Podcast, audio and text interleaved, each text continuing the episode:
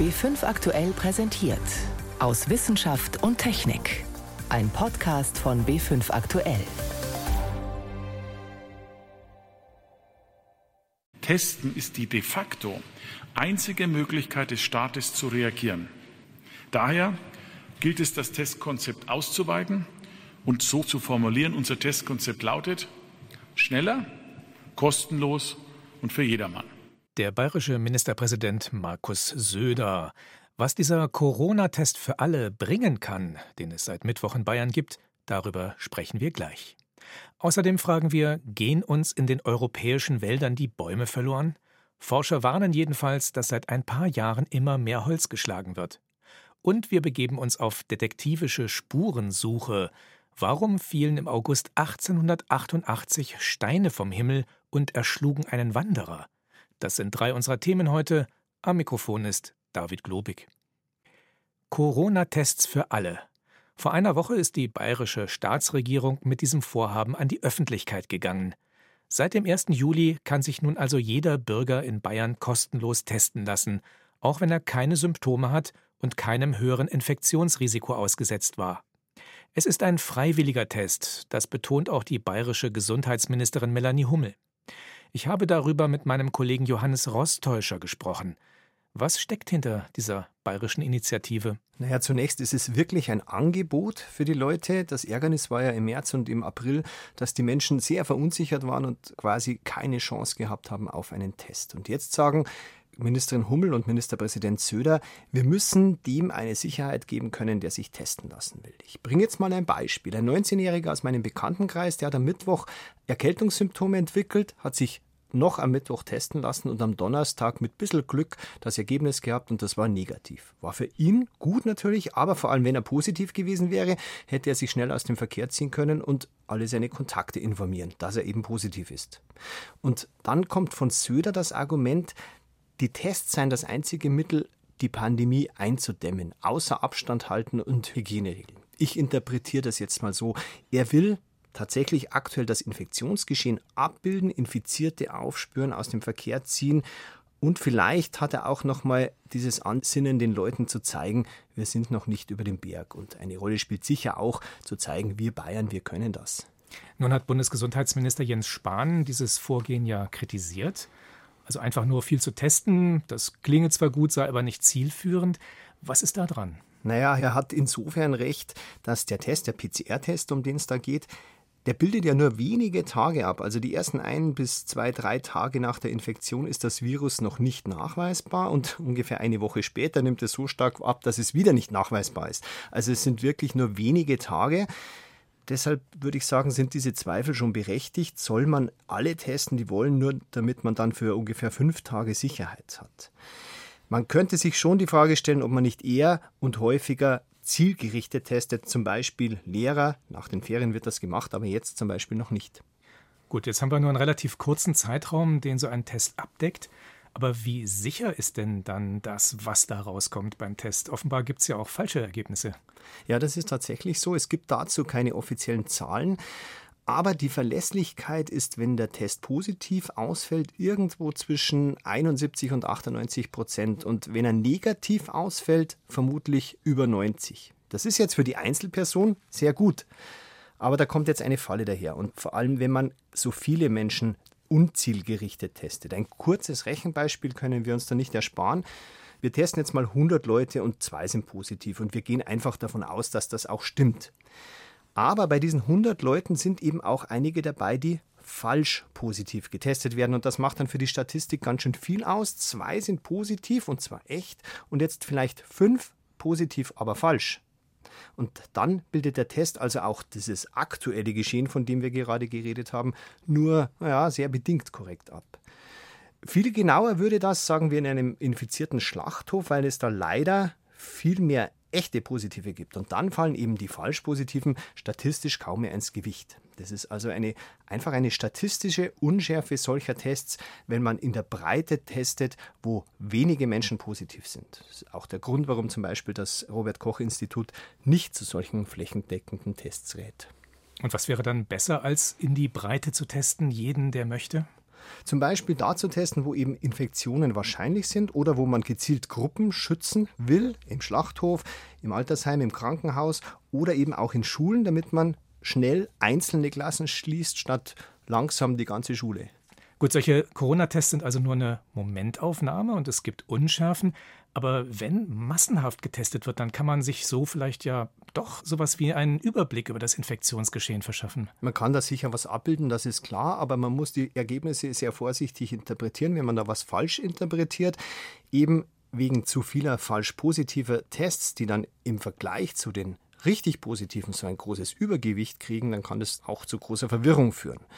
Aus meiner Sicht ist nach wie vor der Hauptvorteil, die, die sich Sorgen machen, die kriegen endlich schnell einen Test und können entsprechend reagieren. Auch die Corona-Warn-App funktioniert ja nur, wenn sich die Leute sofort und schnell testen lassen, damit man eben schnell reagieren kann und nicht erst, wenn alle weiteren Ansteckungen möglicherweise schon stattgefunden haben. Johannes Rostäuscher war das über Corona-Tests für alle in Bayern.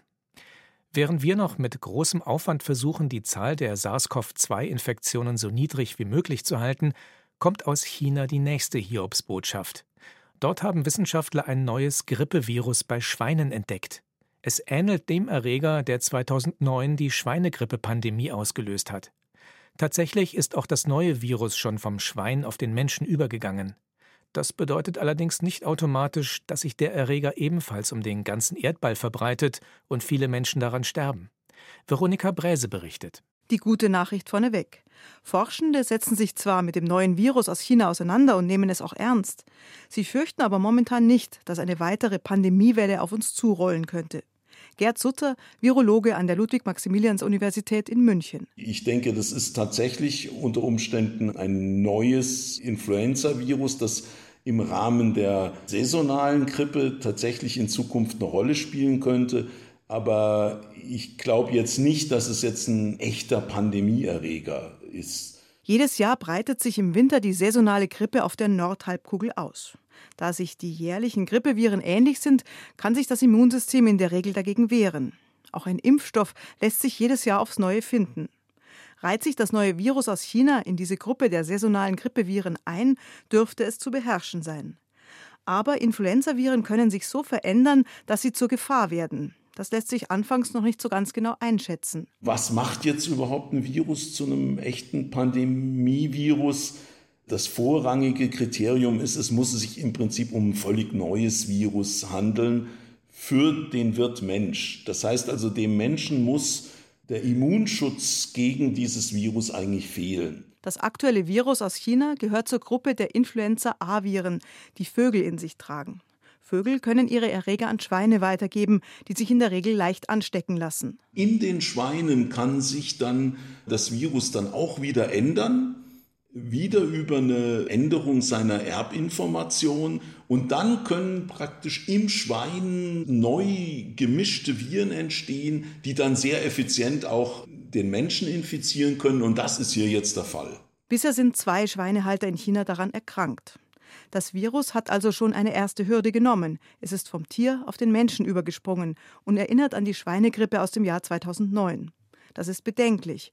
Aber solange diese Übertragung nicht im großen Stil erfolgt, ist nach Einschätzung der Experten noch nichts zu befürchten. Ein zweiter Faktor ist dann, dass das Virus wirksam übertragen werden können muss zwischen den Menschen. Das heißt, nur dann kann ich eigentlich eine weltumgreifende Infektionskette bilden. Und das ist ja eine Pandemie. Das funktioniert nur, wenn der Erreger ganz schnell und leicht von Mensch zu Mensch übertragen werden kann. Menschen haben sich bisher nicht gegenseitig angesteckt. Die Erfahrung mit früheren Pandemien, auch mit dem Coronavirus, zeigt, leicht übertragen werden Erreger dann, wenn sie die oberen Atemwege befallen. Wenn es also schon reicht, laut zu sprechen und stark auszuatmen, um Keime weiterzugeben. Wo der neue Erreger genau andockt, ob irgendwo tief in der Lunge oder eben in den oberen Atemwegen, wo es gefährlich wird, das weiß man noch nicht.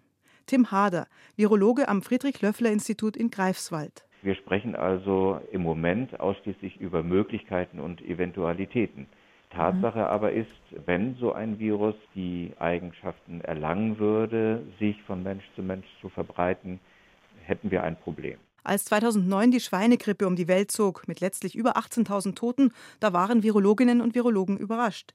Sie hatten den Subtyp H1N1 nicht als mögliches Pandemievirus im Auge.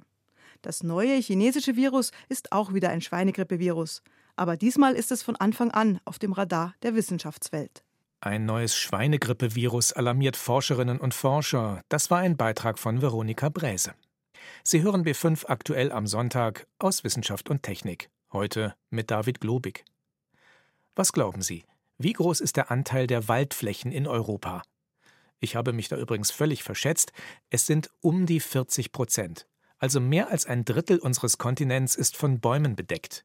Das reicht von Mischwäldern wie in Deutschland bis hin zu den Nadelwäldern in Skandinavien. Die großen Waldflächen sind unter anderem enorm wichtig, um Treibhausgase zurückzuhalten. Die Bäume speichern immerhin rund 10 Prozent der europäischen CO2-Emissionen. Doch Forschende warnen jetzt, seit einigen Jahren steigt die Holzmenge, die in Europas Wäldern geschlagen wird, drastisch an. Sind wir etwa dabei, hier unsere Klimaschutzbemühungen zu torpedieren?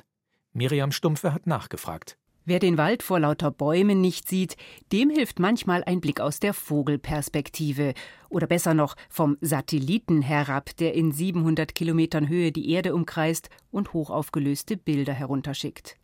Landsat heißt eine Satellitenflotte, die dokumentiert, ob auf der Erdoberfläche Bäume oder Wiesen wachsen, Ackerflächen entstehen oder Städte sich ausbreiten. Der Fernerkundungsspezialist Guido Ceccarini vom Joint Research Center der Europäischen Kommission hat sich Daten zu Wäldern aus den letzten 15 Jahren vorgenommen und Überraschendes festgestellt. Wir beobachten einen sehr plötzlichen Anstieg der Holzernte, wenn man die Jahre 2016 bis 2018 mit dem Zeitraum 2011 bis 2015 vergleicht. Und zwar um 50 Prozent, was die geschlagenen Flächen betrifft. Und sogar ein Anstieg von 70 Prozent in Bezug auf die Biomasse. Das heißt, nach 2016 wurden über zwei Drittel mehr Holz aus den Wäldern entnommen als in den fünf Jahren davor. Ganz besonders viel wurde laut den Satellitendaten zum Beispiel in Schweden, Finnland oder Polen geschlagen. Länder, in denen sowohl die Papier- und Zellstoffindustrie stark sind, als auch Biomasse für die Stromerzeugung genutzt wird. Zwar verraten die Satellitendaten nicht, was mit dem geschlagenen Holz passiert, doch Ceccherini und sein Team vermuten, dass diese Industrien ein treibender Faktor sind. Der aktuelle Zuwachs stimmt auch mit vielen ökonomischen Indikatoren aus der Forstwirtschaft überein. Europas Wälder im Griff der Holzindustrie. Der Forstwissenschaftler Jürgen Bauhus von der Universität Freiburg ist skeptisch. Und nicht nur er. Die äh, berichteten Flächen und Mengen die überraschen tatsächlich. Äh, und die überraschen nicht nur mich, sondern die überraschen ähm, sehr viele führende Forstwissenschaftler hier in Europa. Den Trend, dass in Europas Wäldern zunehmend mehr Holz geschlagen wird, beobachtet auch er. Aber einen Anstieg von 50 Prozent, das ist seiner Meinung nach überhaupt nicht plausibel, wenn man ihn mit Statistiken zur Holznutzung vergleicht. Und wenn man sich die anschaut, die variieren jetzt für unterschiedliche Holzprodukte. Aber da sind wir so in der Größenordnung von 10 bis 20 Prozent Zuwachs. Aber so in dieser Größenordnung bewegen wir uns. Bauhus vermutet, dass sich in die Erhebung Statistikfehler eingeschlichen haben. Denn es ist schwierig, bei den Satellitendaten Waldschäden durch Stürme oder Brände herauszurechnen und trotzdem richtig abzuschätzen, wie viel Holz dann tatsächlich verwertet wurde. Und Grundsätzlich ist es auch nicht schlecht, wenn mehr Bäume geschlagen werden. Die Wälder geben das im Prinzip her. In vielen Ländern Europas ist das Niveau der Holzernte unterhalb des Zuwachses. In vielen Regionen sind die Wälder erntereif, sprich viele Bäume so alt, dass sie geschlagen werden und neuen weichen müssen. Trotzdem, die Satellitendaten sind ein Grund, genauer hinzuschauen, kontern andere Waldexperten. Christine Fürst zum Beispiel von der Uni Halle-Wittenberg. Denn den Statistiken, die die Holznutzung abbilden oder den Handel mit Holz, traut sie nicht immer. Bei diesen Handelsstatistiken, da ist natürlich auch so ein bisschen zu fragen, wer veröffentlicht die. Also ich würde mal sagen, in Deutschland sind die ziemlich genau. Wenn Sie aber zum Beispiel dann ähm, in die östlichen Länder, also Polen hat ja auch relativ viel mehr eingeschlagen oder Rumänien jetzt, reingehen, dann heißt das nicht zwingend, dass die Statistiken auch stimmen. Und deswegen nutzt man ja Fernerkundungsdaten, weil die können nicht lügen. Denn Holz als Rohstoff wird immer wichtiger. Es landet als Zellstoff in Kartonverpackungen, wird verbrannt in Biomassekraftwerken, ist Baustoff für Häuser. In einigen Fällen ist das auch gut so, denn wenn ein Holzbalken mehrere Jahrzehnte oder Jahrhunderte in einem Haus verbaut ist, ist das wesentlich klimafreundlicher, als wenn Mauern aus CO2-intensiven Beton gebaut werden. Wandert Holz vor allem in Kraftwerke, könnte Europas Wäldern aber irgendwann der Ausverkauf drohen. Die neuesten Satellitendaten sind unter Forschern umstritten, aber Grund genug, in der EU genauer hinzuschauen, aus der Vogelperspektive und vor Ort. Mehr geschlagene Bäume in Europa ein Risiko für den Klimaschutz? Das war ein Beitrag von Miriam Stumpfe. Die Wahrscheinlichkeit, im Laufe eines Jahres in Deutschland tödlich von einem Blitz getroffen zu werden, die liegt bei etwa 1 zu 20 Millionen. Das ist also glücklicherweise nicht besonders hoch. Noch ein ganzes Stück unwahrscheinlicher ist es, irgendwo auf der Welt von einem Meteoriten erschlagen zu werden. Das geht wohl eher in Richtung 1 zu ein paar Milliarden. Aber offenbar ist es schon mal passiert. Türkische Wissenschaftler glauben jedenfalls, dass sie jetzt das erste Opfer ausfindig gemacht haben, das durch Steinschlag aus dem All starb. Und zwar in einem Jahr, das auch sonst recht bemerkenswert war. Mehr dazu von Guido Meyer. Wir schreiben den 22. August des Jahres 1888. In Deutschland sterben nacheinander die Kaiser Wilhelm I. und sein Sohn Friedrich III. Der Forscher Heinrich Hertz entdeckt die elektromagnetischen Wellen und Vincent van Gogh schneidet sich das rechte Ohr ab. Während all dies in Mitteleuropa passiert, versuchen zwei Wanderer im Osten des Osmanischen Reiches einen Berg zu besteigen. Ihren Aufstieg beginnen sie in der Nähe der Stadt Suleimania im heutigen Irak. Aber die beiden kommen nicht weit.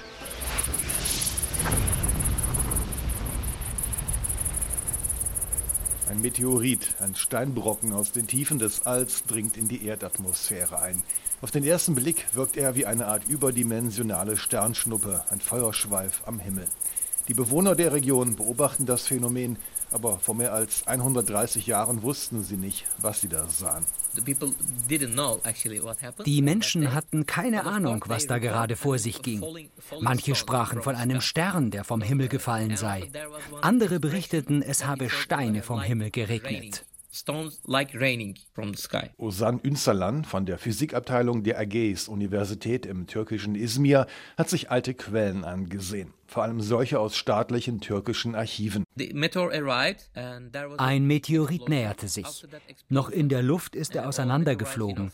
Nach dieser Explosion sind seine Trümmerteile zu Boden gestürzt. Die beiden Männer befanden sich noch am Fuße des Berges. Beide wurden von den Bruchstücken des Meteoriten getroffen. Der eine war sofort tot, der andere wurde schwer verletzt.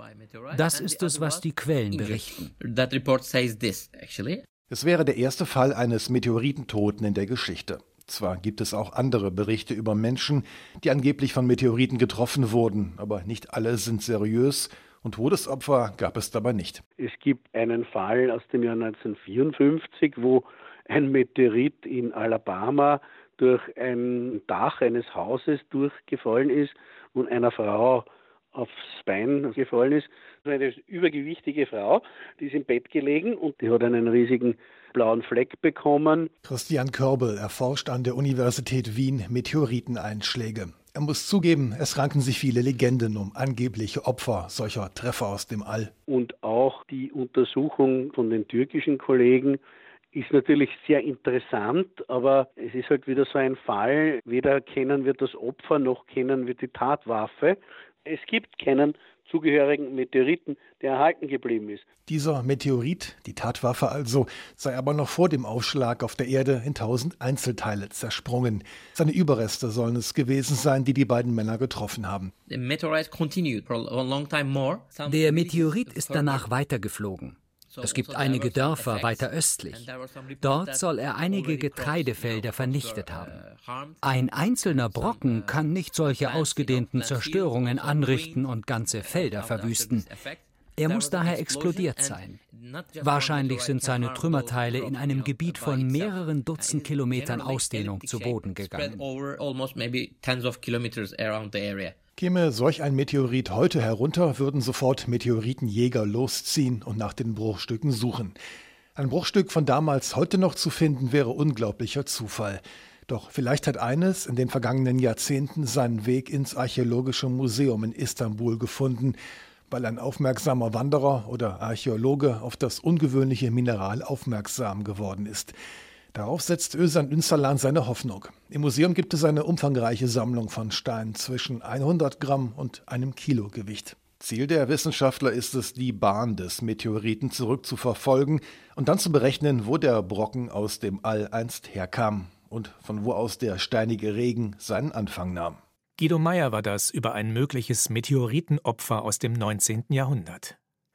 Lassen Sie sich durch diese tragische Geschichte bitte nicht davon abhalten, in den kommenden Tagen mal einen Blick in den Nachthimmel zu werfen. Was es da Interessantes zu sehen gibt, das erzählt Ihnen Yvonne Meyer. Die Tag- und Nachtgleiche ist zwar schon vorüber, aber immer noch erfreuen wir uns der langen Abenddämmerung. Und das heißt blaue Stunde. Da steht die Sonne drei Finger breit unter dem Horizont und das sorgt dann für eine ganz gleichmäßige Ausleuchtung des Himmels und es kann etwas über eine halbe Stunde dauern. Fotografinnen und Fotografen lieben die blaue Stunde und vielleicht gibt es im Juli auch Chancen auf leuchtende Nachtwolken. Schöne Bilder davon finden Sie auf unserer Webseite br.de/slash Sternenhimmel. Planeten kann man im Juli auch bestaunen und zwar fast alle. Es beginnt am späten Abend mit Jupiter und Saturn. Im Südosten tauchen die auf. Und dann nach Mitternacht kommt der Mars, auch im Südosten. Und ab Mitte Juli ist der begleitet von Uranus und Neptun. Aber die sind mit bloßem Auge nicht zu finden. Und am Morgen kommt dann noch die Venus, ganz im Osten. In den letzten Julitagen ist die in Begleitung von Merkur. Genauer sollten wir hinschauen bei den äußeren Planeten, Jupiter und Saturn. Die stehen im Juli nämlich in Opposition. Was bedeutet jetzt Opposition? Das gilt für die äußeren Planeten, also die, die außerhalb der Erdbahn um die Sonne kreisen. Die kreisen viel, viel langsamer um die Sonne als die Erde. Und wir überholen jeden davon einmal im Jahr auf der Innenbahn. Und dann kommt dieser Moment. Wir mit der Erde stehen direkt in einer Linie zwischen dem äußeren Planeten und der Sonne. Das ist die Opposition. Und das ist praktisch, denn die Planeten sind dann aus unserer Sicht der Sonne gegenüber und werden voll angestrahlt wie ein Vollmond. Und es ist natürlich nachts schön dunkel und sie sind gut zu sehen am Firmament, Jupiter und Saturn im Südosten. Wann es soweit ist? Für Jupiter ist es der 14. Juli und er ist uns dann auch noch so nah wie nie, nur 620 Millionen Kilometer. Und der Saturn, der ist am 21. Juli in Opposition, eine Woche später. Aber den ganzen Juli sind sie ein auffälliges Paar. Jupiter und Saturn sind drei bis vier Finger breit voneinander entfernt. Und sie sind eben auch gut zu finden. Rechts von ihnen ist die auffällige Milchstraße. Und wer sogar ein Teleskop zu Hause hat oder zumindest Zugang zu einem Teleskop, es lohnt sich, Saturn genauer anzuschauen. Denn momentan kann man die Ringe sehr gut sehen. Die Nordhalbkugel des Planeten ist stark zu uns gekippt und das ist sehr beeindruckend. Zum Schluss, im Juli gibt es auch eine Menge Sternbilder am Firmament zu entdecken. Ringsum die beeindruckende Milchstraße, die man jetzt im Sommer besonders gut sieht. Zum Beispiel den Schützen. Der ist ganz im Süden der Milchstraße, oft verborgen im Dunst am Horizont und der gehört ja auch zum Tierkreis.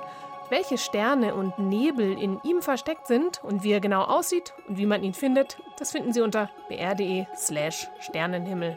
Der Sternenhimmel im Juli. Das waren Beobachtungstipps von Yvonne Meyer. So viel für heute aus Wissenschaft und Technik. Am Mikrofon war David Globig.